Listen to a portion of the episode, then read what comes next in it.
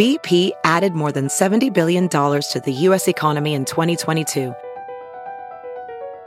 Investments like acquiring America's largest biogas producer, Archaea Energy, and starting up new infrastructure in the Gulf of Mexico. It's and, not or. See what doing both means for energy nationwide at bp.com slash investing in America. VR training platforms, like the one developed by Fundamental VR and Orbis International, are helping surgeons train over and over before operating on real patients. As you practice each skill, the muscle memory starts to develop. Learn more at meta.com slash metaverse impact. As you write your life story, you're far from finished. Are you looking to close the book on your job? Maybe turn a page in your career? Be continued at the Georgetown University School of Continuing Studies. Our professional master's degrees and certificates are designed to meet you where you are and take you where you want to go. At Georgetown SCS, the learning never stops, and neither do you. Write your next chapter. Be continued at scs.georgetown.edu slash podcast.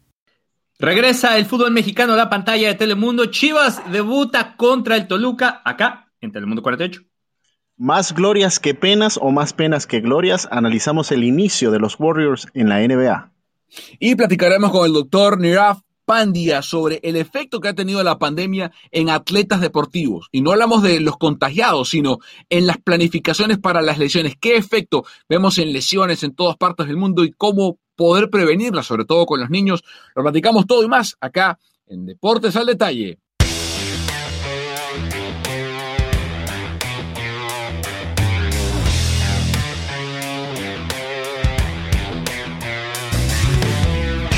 Buenos días, buenas tardes, buenas noches, depende de la parte del mundo donde se encuentren y sobre todo feliz año 2021. Primer episodio de nuestro podcast en este año nuevo que a mí, les cuento, me, me huele a esperanza, me, me, huele a, prosperidad, huele como a carro nuevo. No porque me haya comprado uno, sino que no sé, cuando algo es nuevo, mi cerebro se, se va al olor del carro nuevo. ¿A, a qué le huele el 2021 a Carlos Justice?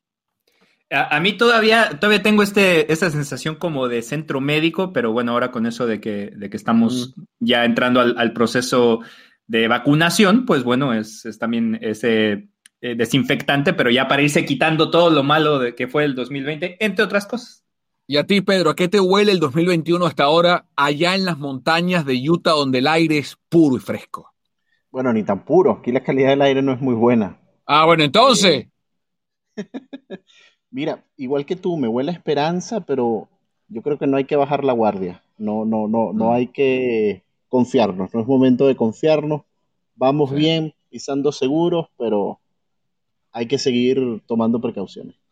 Bueno, qué bueno que nos, nos, puedes acompañar de nuevo. Pedro, pues batalló contra el COVID-19, ya está bien, su familia todos están bien, así que pues es una gran noticia comenzar el 2021 con todos sanos y esperamos que ustedes en casa o en su carro o en su oficina o donde sea que escuchen este podcast también estén recibiendo bien el año.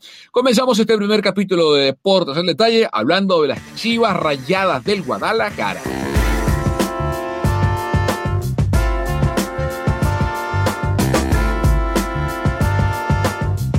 No fue el inicio esperado. El equipo de Víctor Manuel Bucetich empató contra el Puebla del Nicolás Larcamón. ¿Tú te acuerdas del Larcamón, Pedro? Eh, ¿O ya te habías ido de Venezuela cuando dirigió el Dance?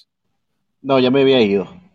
El, el último entrenador que yo recuerdo del Deportivo Anzuategui eh, fue César el hermano de César Farías. Ah, bueno, ya, el hermano que es Daniel Farías. Bueno, eh, Nicolás Larcamón es el actual técnico de, del Puebla fue su primer trabajo, de hecho, él es argentino, su primer trabajo eh, no fue en su país, sino fue en Venezuela, dirigiendo al Deportivo Anzuategui, luego se fue a dirigir a Chile, le fue muy bien, y ahora está con Puebla. Y el, el estreno del Arcamón en México con, con los camoteros fue justamente ante el rebaño sagrado de Víctor Manuel Bucetich. Eh, ¿Cómo vieron el estreno de, de la versión 2021 clausura de las Chivas, Carlos? La verdad, yo sentí que fue más la versión 2020, no vi muchos cambios. Eh, obviamente, por cuestiones de COVID y, de calendario, no pudo haber incorporaciones grandes. Eh, los únicos jugadores que llegan son eh, jugadores que estaban a préstamo, que regresan a Chivas, que son el caso de, César Huerta, que le fue muy bien en, Sinaloa y regresa. Después estaba Mayorga, que estaba con los Pumas. Eh, por el lado derecho estaba Van Ranking, que está en Santos, también, también regresa, y Carlos Cisneros, que estaba en el Toluca, precisamente al equipo al que se van a enfrentar este fin de semana, y también regresa de un préstamo. Es lo único que hay. Fue más de lo mismo. Eh, creo que cuando trata de usar ese tribote en medio con jugadores tan defensivos, no genera tanto. Y pues básicamente yo vi unas chivas muy parecidas a lo que fue la temporada pasada. Ahora, si decir que las chivas son muy parecidas a la temporada pasada, bueno, esas chivas llegaron a semifinales, ¿no? Así que tampoco está tan mal. Sí, eh, el tema está en que yo creo que la liga va a ser más difícil. Eh, lo que vimos el fin de semana, al menos yo tuve la oportunidad de ver el, estreno de, del Mazatlán y el equipo de, del jefe hoy se vio bien, se vio muy bien, de hecho, en el estreno eh, ganó 3 a 1, en el debut, 3 a 2 en el debut contra el, Necaxa. Tigres para mí viene mejor. Vimos el, el, debut de Tigres contra León y ante el campeón defensor no se vio para nada incómodo el equipo del Tuca Ferretti con la incorporación de, Carlos Rodríguez en ataque, eh, de Carlos González, ahora con, con Andrés Pierre Guignac, esa dupla, la dupla, la dupla, no llores, ya sabes, no llores, nada llores. Me, me, dolió más lo de Iniestra, préstamo a Juárez que lo de González, porque González por lo menos se fue un equipo que uno dice, ah, Tigres tiene con qué pagar, pero ah, ni siquiera eh, pueden competir el Juárez. Además, es, además eso, eh, no, nada más puede pagar, sino que es una entradita de dinero para, para el equipo, eso siempre es bueno. Por eso, entonces bueno, eh, y, lo que vimos también de, Rayados en el estreno del equipo de, del Vasco Aguirre, que también se ve muy bien al minuto, había marcado el, conjunto del Vasco ante el Atlas. Ah, el Atlas no es una vara de medir, pero o sea, yo mi, mi punto es el siguiente, si Chivas está igual, hay una frase en la vida que a mí me gusta. Tú en la vida o mejoras o empeoras. Nunca te mantienes igual. Porque si te mantienes igual, generalmente tu entorno mejora o empeora. Y en base a eso, tú vas, por ende, a mejorar o empeorar. Entonces, si yo entiendo que los rivales de Chivas mejoraron, la mayoría, eh, América no sabemos qué va a hacer, Cruz Azul no sabemos qué va a hacer, pero Monterrey mejoró, Tigres mejoró, eh, León sigue siendo competitivo, Pumas desmejoró, es cierto. Eh, no sé si le alcanza Chivas como para meterse otra vez en semifinales con esto. Es mi punto, Pedro. Sí, bueno, indudablemente yo creo que hay muchísimas cosas que mejorar. Eh, yo creo que son los mismos errores que se venían arrastrando del torneo pasado. Eh, le falta orden defensivo y contundencia. se crean muchas opciones, pero la pelota sencillamente no, no, no, no, no, no, no. ¿De qué te sirve crear, llegar 10 veces al área y mete solo una. yo creo que en ese sentido eh, es donde Chivas necesita, digamos, fortalecerse si quiere realmente ser protagonista en, Guardianes 2021. Porque también recordemos la manera en que Chivas llegó a la liguilla y después, digamos que vimos otro, otra cara de, de lo que fue Guadalajara este, en esos partidos, sobre todo cuando jugó con, contra el América. Pero antes de eso, era un equipo muy irregular. Era un equipo que un fin de semana funcionaba y luego al, partido siguiente totalmente desaparecido, desconocido en el campo.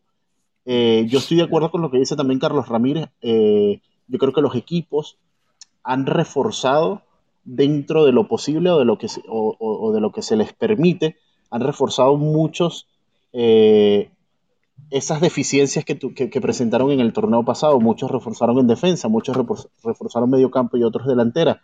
Y creo que si Chivas quiere realmente competir aquí, hay que ponerle tiro. Sin embargo, el primer partido ante Puebla no me pareció tan malo del todo.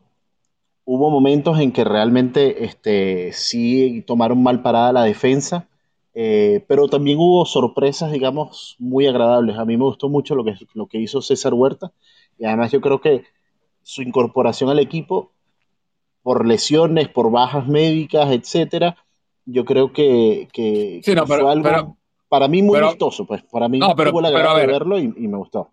Pero a ver, a ver, si el discurso de Chivas desde el semestre pasado, Charlie, si el discurso de Chivas es vamos a solidificar, porque vimos la declaración de intención que tuvo eh, el equipo al cerrar la temporada pasada eh, y lo que dijo la directiva eh, sobre lo bien que le fue el equipo. Está bien, ganaron títulos en la sub-20, en las categorías inferiores y, lo, que lo felices que estaban por el resultado, pero también dijeron que iban a reforzar, que el equipo está para competir siempre.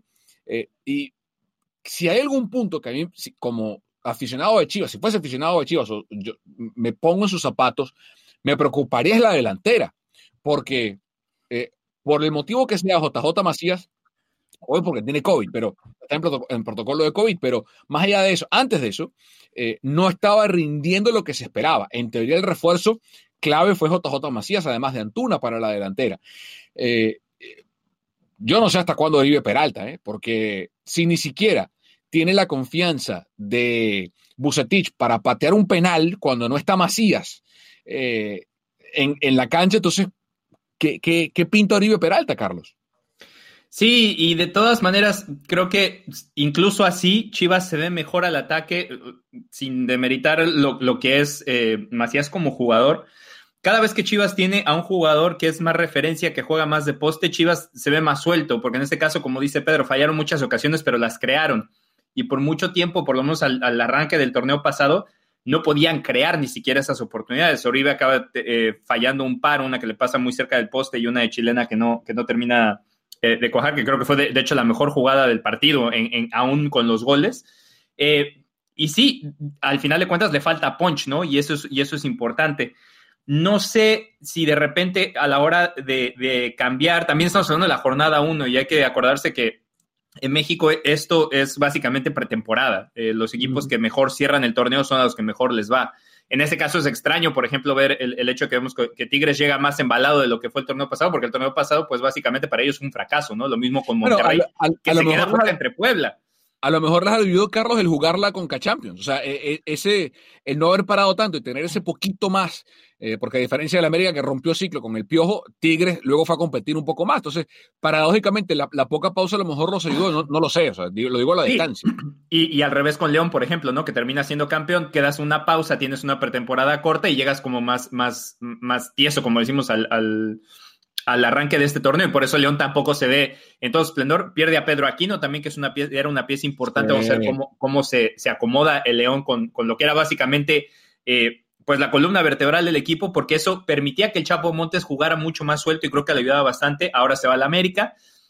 La, lo que va a pasar con Solari, no sabemos cómo se va a ver ese equipo. Entonces, por eso digo, yo creo que Chivas, ya con, con Bucetich, eh, teniendo, conociendo más al plantel, lo único que me preocupa es el hecho de que no le haya visto yo variantes a la hora de arrancar. Ahora, otra vez, es, la jornada 1 y si se comienzan a acumular los partidos y para la jornada 4, pensando que son 17, para la 3, 4, sigue sin sumar, entonces ya puedes empezar a preocuparte. Pero creo que con ese núcleo que tiene, sí le alcanza para Liguilla, pensando que Chivas debe de estar entre los 12 mejores del torneo. No creo que se quede fuera de esos, de esos números.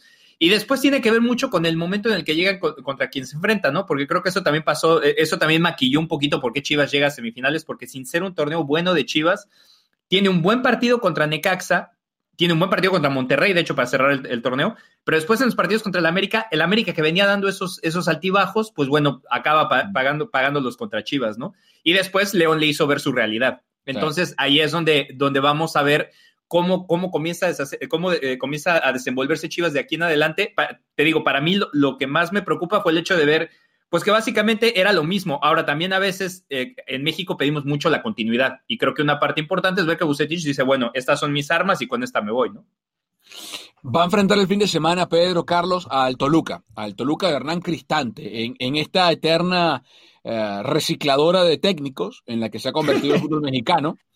Eh, Cristante vuelve, porque ya, ya, estamos en el punto que no solamente son los mismos técnicos de siempre, sino que ahora aparecen en, los mismos clubes. Eh, Cristante hace no mucho salió del Toluca, ahora regresa el ex arquero al conjunto de los Diablos Rojos. Y la verdad comenzó muy bien ante un rival, la verdad, de poca expectativa, como el Querétaro de Héctor Altamirano.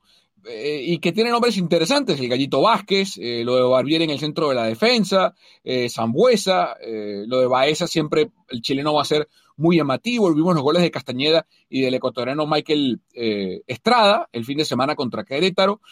Eh, ¿Te preocupa, Carlos, el partido para Chivas en el estreno en el Akron? Eh, sí, un poquito por la incógnita que es el, hecho de ver, este, a pesar de que Cristante ya estuvo, pues es otro equipo, ¿no? Tiene un equipo diferente. Eh, Zambuesa siempre es un jugador que crea mucho y creo que por ahí pasa mucho el fútbol del Toluca. Pero también no me preocupa tanto en el sentido de que creo que el arbitraje en el partido de, Toluca creo que fue el más malito de esa jornada 1. Hubo muchas cosas ahí extrañas eh, que no se marcaron bien y eso también ayudó a desenvolver el, marcador. Entonces por eso se ve más abultado de lo que debería haber sido.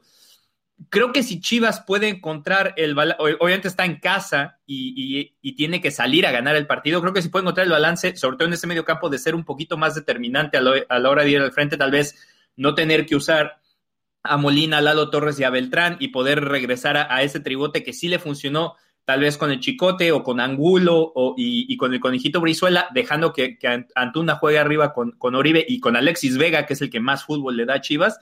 Creo que ahí puede ser eh, otra cosa para, para, el Guadalajara, también trayendo a, Huerta desde la banca, que se le vieron ganas, se le vieron cosas interesantes. Creo que ahí puede estar la, la clave para Chivas. Obviamente, siendo contundente, porque otra vez yo creo que Oribe se perfila para ser titular. No sé si vaya a estar Saldívar, pero son básicamente los dos que están, porque obviamente no va a estar Macías para este juego.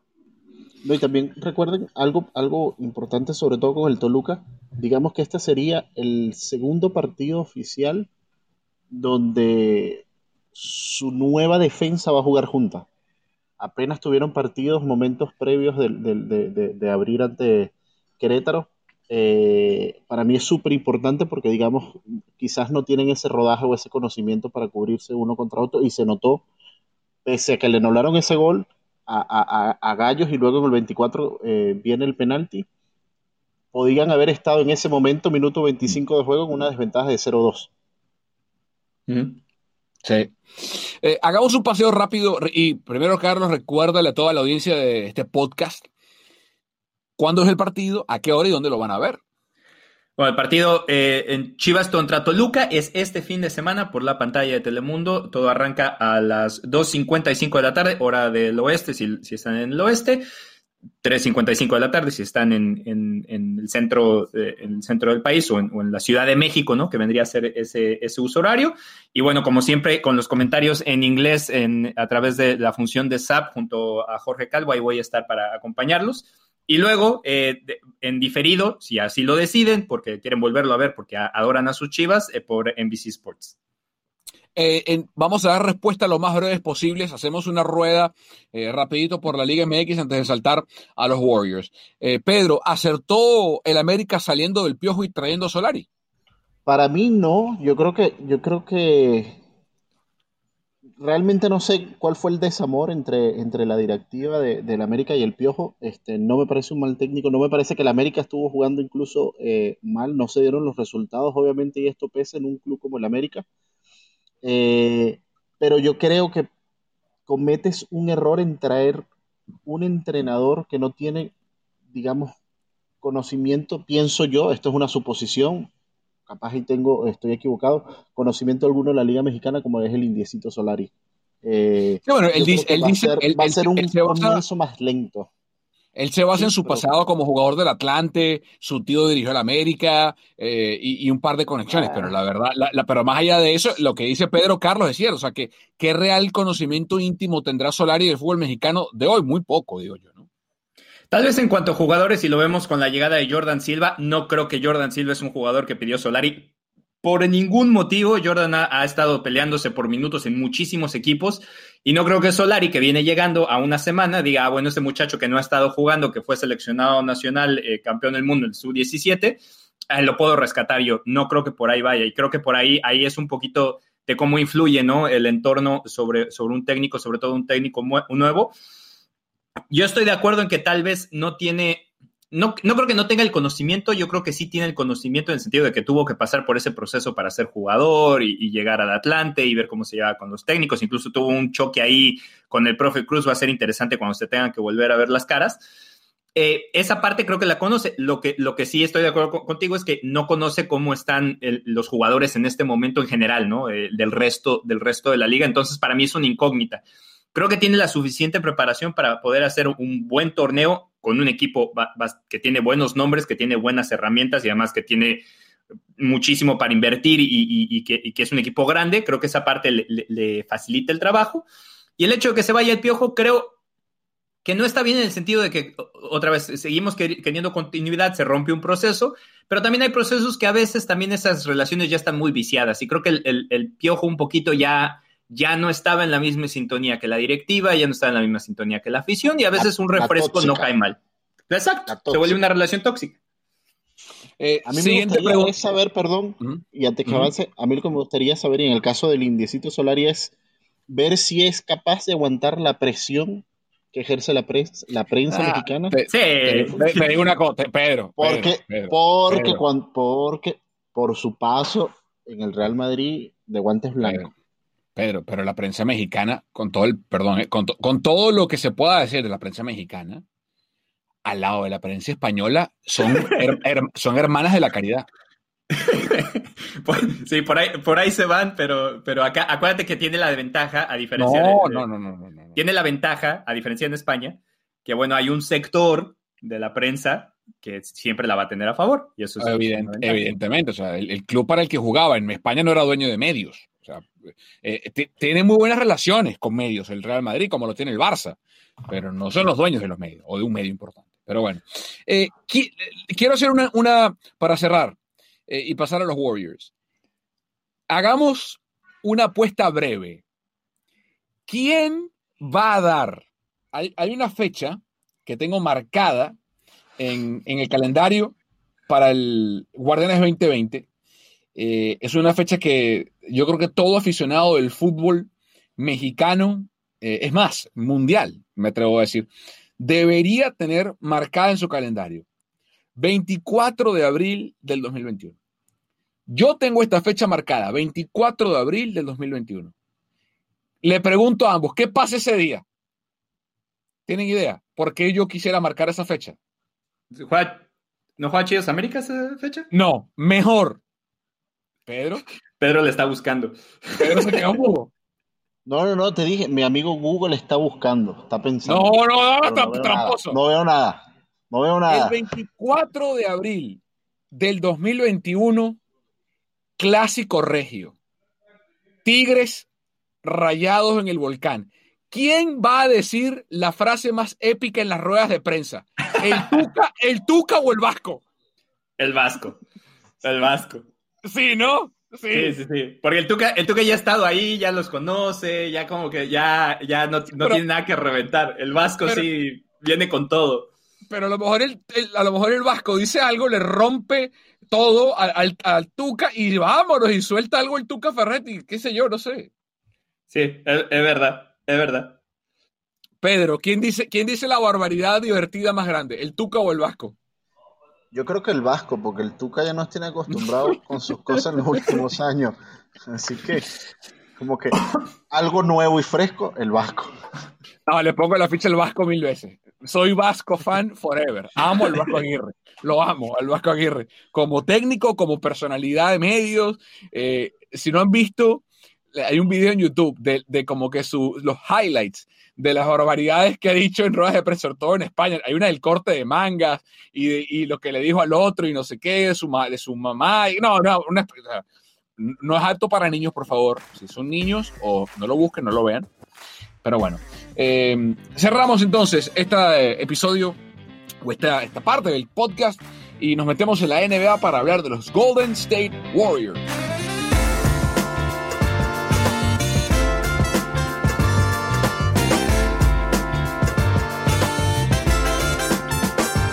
El 22 de diciembre del año pasado arrancó la nueva temporada de la NBA y la verdad es que ha tenido muchos retos.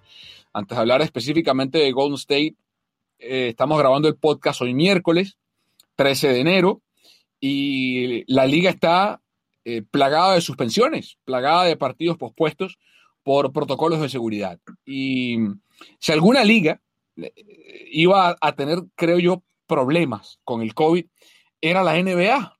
Eh, porque los rosters son tan pequeños, las limitantes contractuales y de, eh, del convenio, con el contrato colectivo son tan especiales que con que se contagie uno y tres o cuatro jugadores estén ya en protocolo, eh, pierdes al 30, 40% del roster, que en la NFL no pasa eso y en grandes ligas pues tampoco. Aparte, grandes ligas tienes el sistema de granjas del cual puedes echar mano para llenar tu equipo. Eh, en NFL los rosters son de 53 y puedes cortar jugadores como quieras y sumar y, y meter, en fin. Y con todo y eso, hubo equipos que, por ejemplo, los 49ers tuvieron un partido este año contra Green Bay que llegaron diezmados. Los, los Broncos fueron un partido este año sin mariscal de campo. Tuvieron que poner a un receptor a jugar de mariscal de campo. Entonces, e, en la NBA, insisto, con rosters más pequeños, pues evidentemente el, el reto es más grande. y yo creo que la preocupación que hay, muchachos, a esta hora, Pedro, tú que estás en Utah, que ha sido un equipo realmente golpeado también por este, por este este problema desde el principio de la pandemia y en marzo del año pasado y hoy todavía con, partidos suspendidos. El, miedo que tiene la gente es que la NBA eh, se, tenga que al menos parar un par de semanas para limpiar los casos de COVID y, poner sanciones y medidas más estrictas, porque eh, en la mayoría la verdad es que se cumplen unos equipos y en otros no tanto, ¿no? Sí, totalmente. Y en el caso de los Utah Jazz, tú lo bien decías, yo creo que también aplica un poco la condición del estado. Eh, esta semana Utah se convirtió en el estado número 5 o 6 con la mayor cantidad de contagios por cada 100.000 personas. Eh, cuando tú ves, esa cifra, obviamente lo trasladas al deporte y dices, bueno, esto, esto por mucha burbuja y por mucha protección que quisieras hacer, no, no, no, no escape, en algún momento les tocaría. Eh, yo creo que hoy día hay más preocupación eh, de hecho, tenía un artículo por aquí que lo estaba leyendo hace poco, decía eh, que hablaba de qué equipos se beneficiarían incluso si hubiese un parón de la NBA y uno de ellos era eh, Golden State Warriors. Yo creo que hoy día la preocupación gira más en torno a si habrá o no habrá suspensión de la, de la NBA. y hay también temas desde mi punto de vista irresponsables, porque ya también lo decía al principio, este año es un año de esperanza, pero no para bajar la guardia. Tenemos casos de jugadores que presuntamente, hasta que se demuestre sean ciertos, eh, de supuestamente atendieron fiestas, clubes, etcétera. Y también yo creo que eso es una falta de responsabilidad para tus compañeros este, de, equipo, de trabajo, tu familia, etcétera. Eh, Carlos, ¿qué, opinas de la NBA? ¿Qué, ¿Cómo ves? ¿Ves que se puede suspender? ¿Se va a suspender? ¿Qué, qué te dice tu intuición periodística? Yo dudo mucho que se vaya a, suspender. Creo que es un, caso parecido a lo que vimos con, con la NFL, donde incluso esos casos que comentabas, por ejemplo, el partido de Denver, que no tenían un mariscal de campo activo en el roster y, se jugó de todas maneras. Vimos el, juego este que también fue un desastre entre, entre Pittsburgh y, Baltimore, que empezó siendo de, para, el día de, de, Acción de Gracias, de acaba jugándose el miércoles que sigue yo veo muy difícil que, se vaya a hacer, creo que va a ser parecido a lo que pasó, lo vimos con, las ligas mayores, eh, los partidos, hubo partidos de los Phillies que se tuvieron que cancelar, hubo partidos de los Marlins que se tuvieron que cancelar, y al final de cuentas esos partidos simplemente no se jugaron, hicieron un porcentaje y así quedó.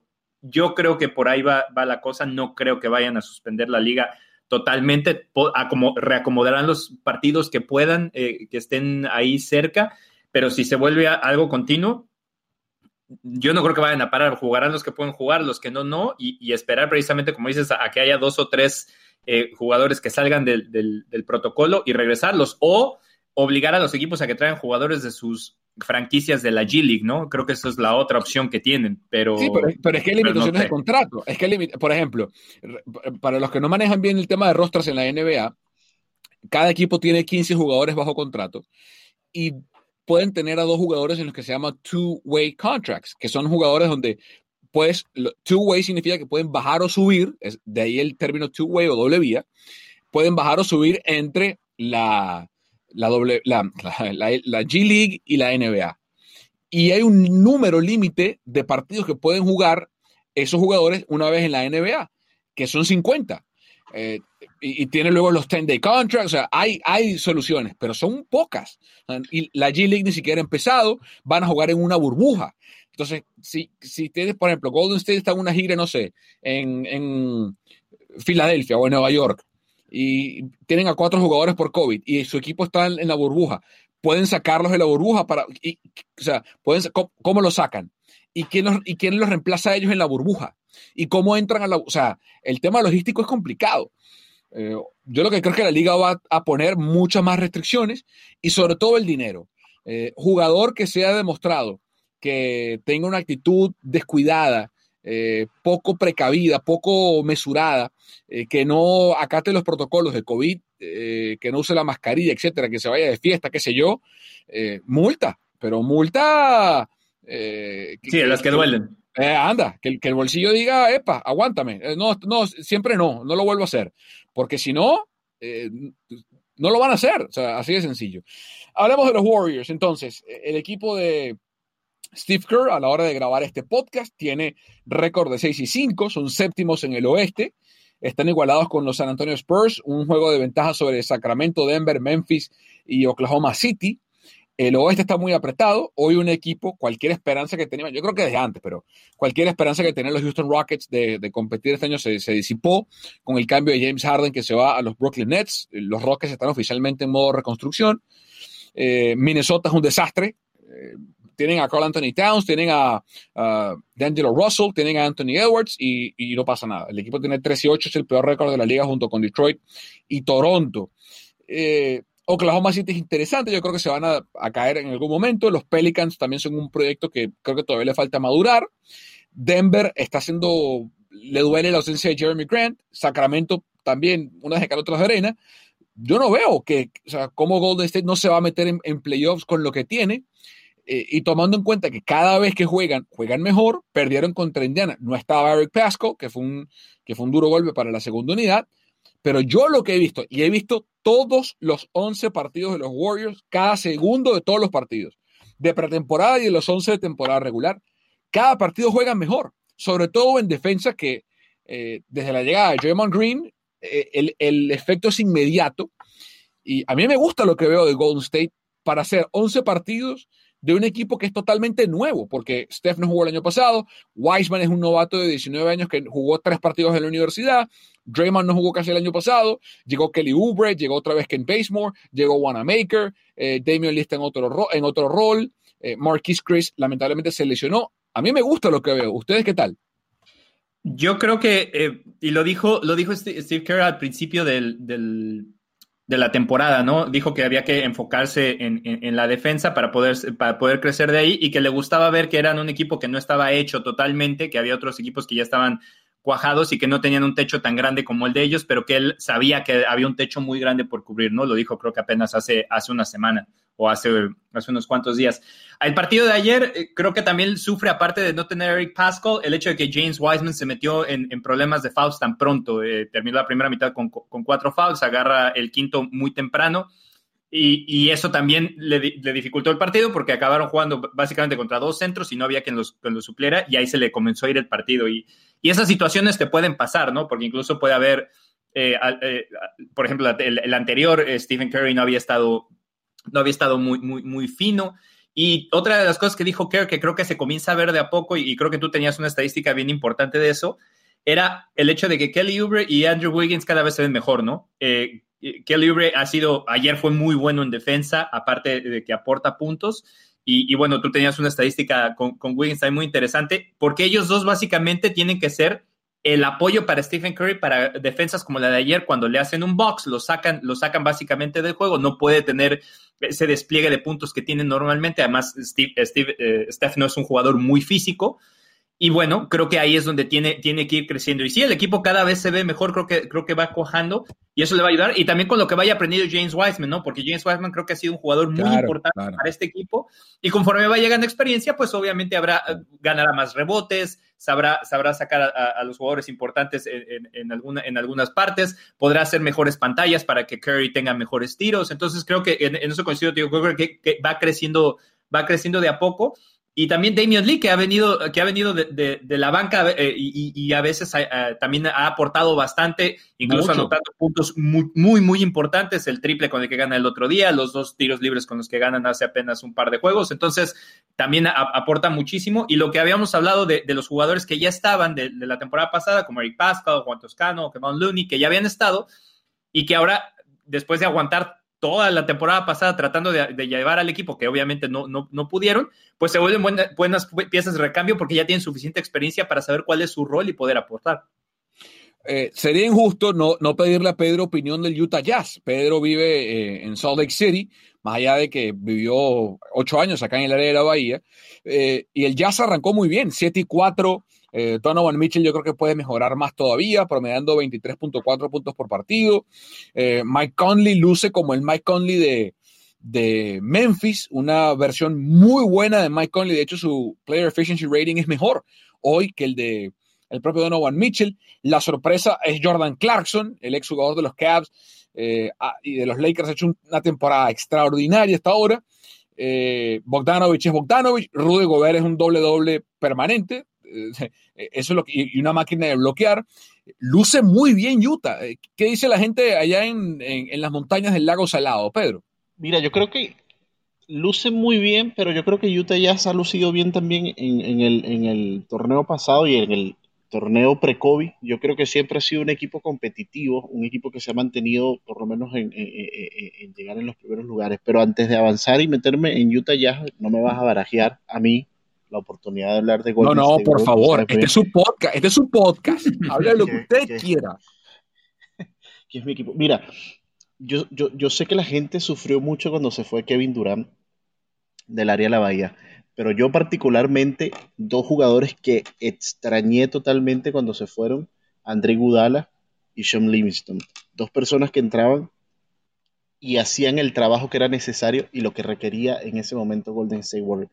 Yo creo que eran dos piezas que no se podían suplir o no había quien los supliese hasta este momento. Me parece, y, corríjanme si, si, si mi perspectiva no es la misma que ustedes, pero me parece que este equipo de los Warriors, quizás no para este año, pero tiene un futuro prometedor en sentido de que yo lo veo mucho más balanceado, lo veo mucho más atlético incluso. Sí, sí, este, sí, No, no, no, juega, digamos que ya el, apoyo o el juego no va a ser tanto los tiros de tres como los hacían los Splash Brothers, que eran una, cosa mm. fuera de lo normal, pero yo creo que hay un apoyo ahora entre que puedes jugar fuera de la pintura y además tienes e, e, el atletismo de, de, acompañar a Draymond Green allí, debajo del aro. Este, Andrew Wiggins lo decía y Kelly Oubre Jr. van luciendo mucho mejor y obviamente van a empezar a lucir mucho mejor a medida que vayan agarrando más minutos y vayan pasando los partidos.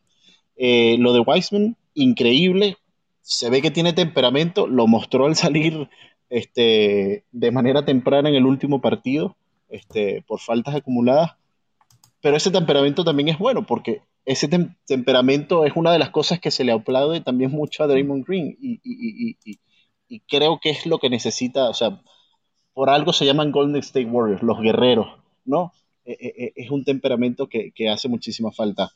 Eh, les hablaba al principio de que si se parara la NBA, si esto fuese una posibilidad, eh, los Warriors supuestamente era uno de los equipos que se podría mostrar beneficiado porque mucho se habla también de que quizás si este parón se extendiese, pudiésemos ver nuevamente el regreso de Thompson. No sabemos obviamente qué nivel y regresar no, no, no, no, no, no, no, no, no, no, imposible.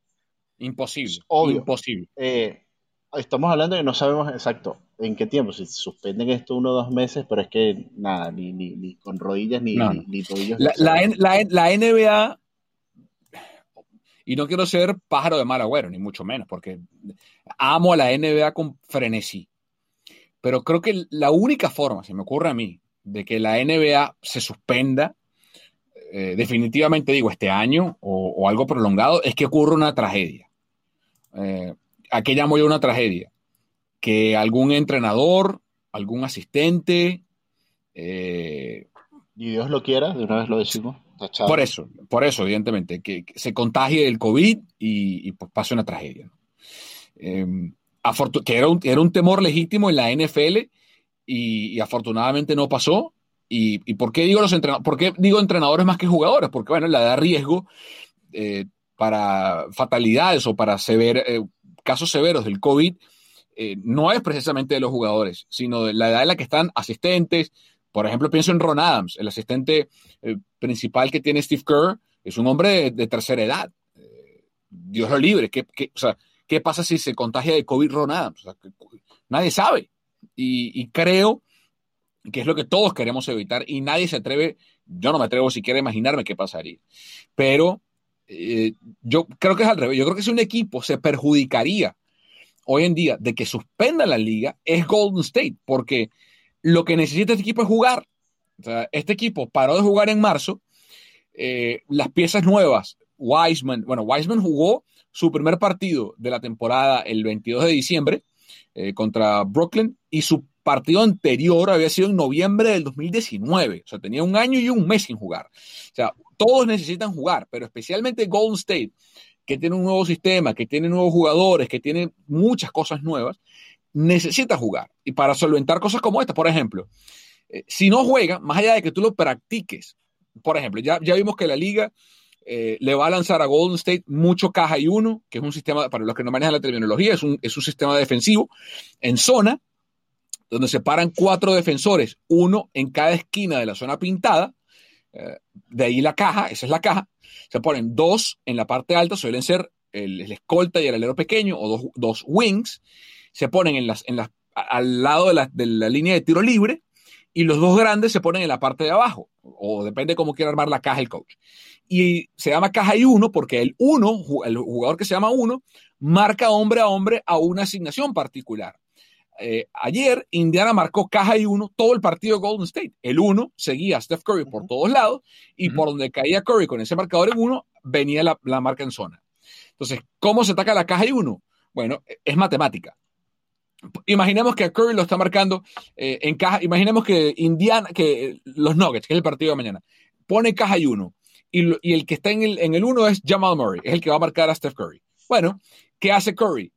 Eh, y esto es una simplificación se lleva a, Murray a un lado de la caja, ¿verdad? Donde haya un atacante más para que tengan lo que se llama un two-man game, están en desventaja, porque obviamente hay dos atacantes contra tres defensores. Pero esto es matemática sencilla, significa que en el otro lado de la caja se sobrecarga el lado débil de la ofensiva, el lado fuerte donde está el balón, el lado débil donde no está el balón. En el otro lado de la caja va a haber dos defensores contra tres atacantes. Entonces, si el two-man game es suficientemente bueno como para que dos atacantes vulneren a tres defensores, perfecto, ganó Golden State. Pero si no, tienes que empezar a aprovechar el 3 contra 2 que va a haber en el otro lado de esa caja y uno. Entonces, eso lo puedes practicar, perfecto, pero la forma de, realmente perfeccionarlo es en, juegos. Entonces, si la, si la, liga se para ahorita, así sea una semana dos semanas, a Golden State no le cae bien eso en absoluto. Y lo, y lo, viste, y lo viste ayer porque empezaron en la primera en la primera mitad solamente tuvieron cuatro entregas de balón, que es normalmente lo que sucede cuando tratas de cargar el lado con, dos y tienes que pasar hacia el otro, hacia, el otro lado a cargar el, lado, el lado débil, pues obviamente los, los pases tienen que cruzar el centro. Entonces, habían empezado muy bien. En la primera mitad solamente tuvieron cuatro entregas de balón y cuando llegaron al cuarto cuarto, o más bien cuando después de que Wiseman salió por fouls, y, comenzaron a hacer la, misma caja, pero con los hombres más grandes, comenzaron a fallar más ese tipo de pases, ya no tuvieron los, los looks tan abiertos como los habían tenido, y ahí comienza a caerse el equipo. Entonces, como dices, son cosas que hay que, hay que, que pulir, la única forma de pulirlo es con un equipo enfrente que te esté haciendo lo mismo. Sí, sí. Eh, pero bueno, Golden State esta semana va a jugar contra Denver el jueves. Tenía partido back-to-back contra Phoenix el viernes, se suspendió ese partido. Y luego el 18 eh, se enfrentan a los Lakers en Staples Center antes de volver a, Chase. Eh, a mí me gusta lo que veo del equipo. Creo que hay mucho espacio para mejorar. Lo de James Wiseman es impresionante. Yo he colocado un tweet comparando los 11 primeros juegos de Kevin Garnett contra los 11 primeros juegos de James Wiseman. Eh, y le ha ido mejor a James, pese a que eh, el, uso o la capacidad, el, talento que tiene alrededor. Eh, Garnett suponía uno que le iban a utilizar más, los números son mejores de Wiseman, eso no quiere decir que vaya a ser mejor que Garnett, eso no quiere decir que no sea mejor que Garnett, simplemente es una medición de dos jugadores que muy jóvenes entraron a la liga de características muy parecidas y sin pasar casi por la universidad, porque por más que Wiseman pasó por Memphis, la verdad jugó tres partidos nada más. y, Garnett vino directo de la preparatoria. Eh, de hecho, debutó Garnett con... Era 100 días más joven Garnett que Wiseman cuando debutó en la NBA. 19 años y 166 días contra 19 años y 268 de Wiseman. Así que bueno, el futuro es brillante para, para Golden State. Vamos a ver qué... Y, y para cerrar también, el, el futuro también es brillante para Utah Jazz. Y ahora que quiero cerrarte aquí, Recientemente se aprobó la venta del equipo, ahora está a manos de un empresario del sector tecnológico, se llama Ryan Smith. Eh, pinta para cosas muy buenas, porque además este acuerdo incluye eh, el Arena Vivint y también un, el equipo filial del Jazz en la, en la Gili, y además también incluye cosas que no, o sea, no, no, entiendo los consorcios deportivos cómo se manejan, pero estás hablando de dos equipos de básquet y también te incluye un equipo de categoría AAA de béisbol que está acá en Utah. La, eh, historia de Ryan Smith viene. La historia de Ryan Smith es increíble. Tiene 42 años. Eh, comenzó, eh, era, es de Utah, él, es de allá, es de Utah. Era fanático del equipo, bueno, como la mayoría de, las personas que son de, de, ese estado, es el único equipo profesional que tuvo durante mucho tiempo el Jazz hasta que llegó el Real Salt Lake. De la, no, no tienen equipo de grandes ligas, tampoco de NFL ni, ni de la NHL.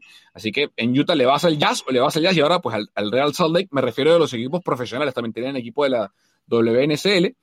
Eh, y, este muchacho que, bueno, digo muchacho, este, esta persona que creó una compañía de tecnología en la universidad, la vendió por 8 mil millones de dólares. la compañía eh, ah, y después se compró al Utah Jazz. Así que.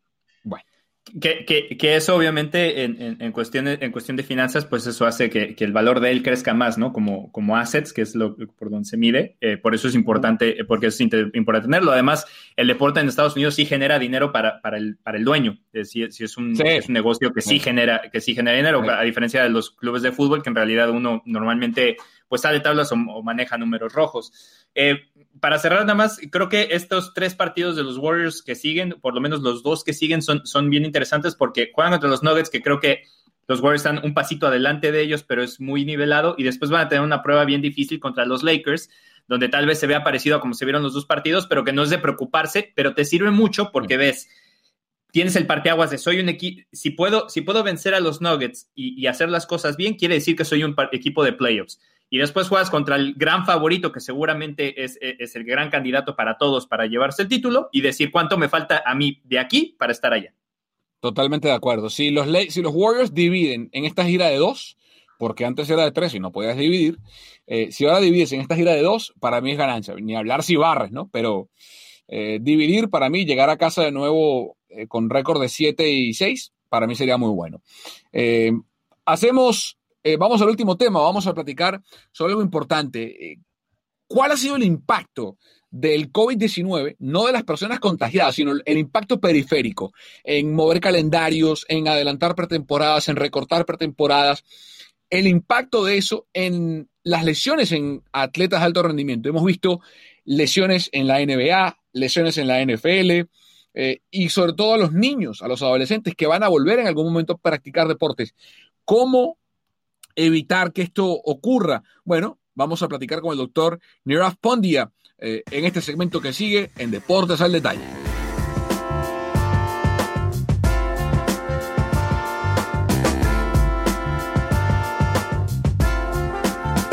Bien, amigos de Telemundo, estamos con el doctor Raf Pondia, un especialista en materia médica, sobre todo de lesiones, en materia de pediatría ortopédica, es el director en UCSF de justamente eso, de pediatría, de pediatría ortopédica. También es el director de Pediatric Sports Med, eh, un gran doctor de nuestra región del área de la Bahía y es bilingüe. Así que vamos a dar espacio para que él nos entienda, también ustedes lo puedan entender. Doctor, gracias por acompañarnos.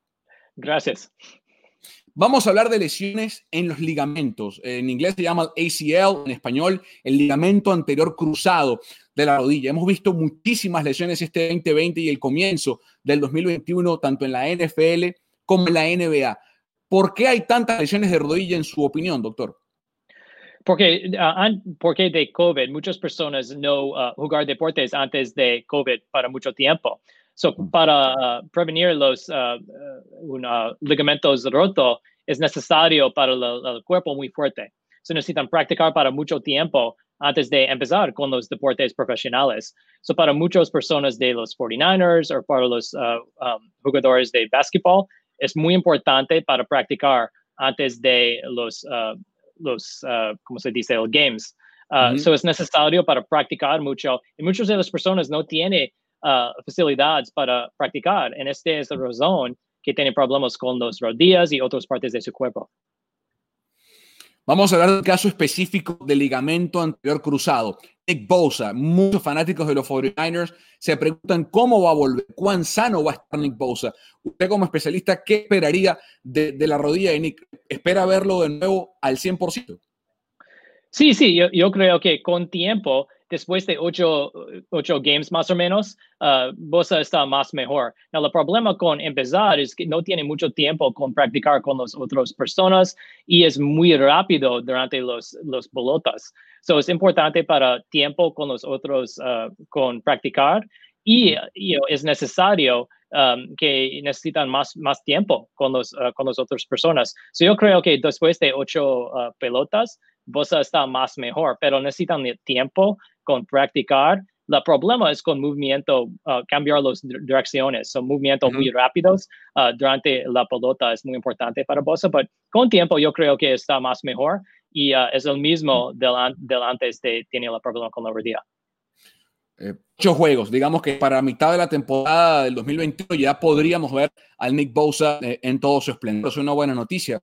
Por supuesto, la, la otra preocupación eh, tiene que ver con Jimmy Garoppolo y si es un atleta proclive a lesionarse. La gente dice, bueno, se lesionó la rodilla en el 2018, ahora tuvo el high ankle sprain en el 2020. En su opinión médica, eh, Jimmy Garoppolo es un atleta proclive a, la lesión, es, es, lo que se llama en inglés injury prone. So, no está una persona que tiene, es, es, en inglés injury prone.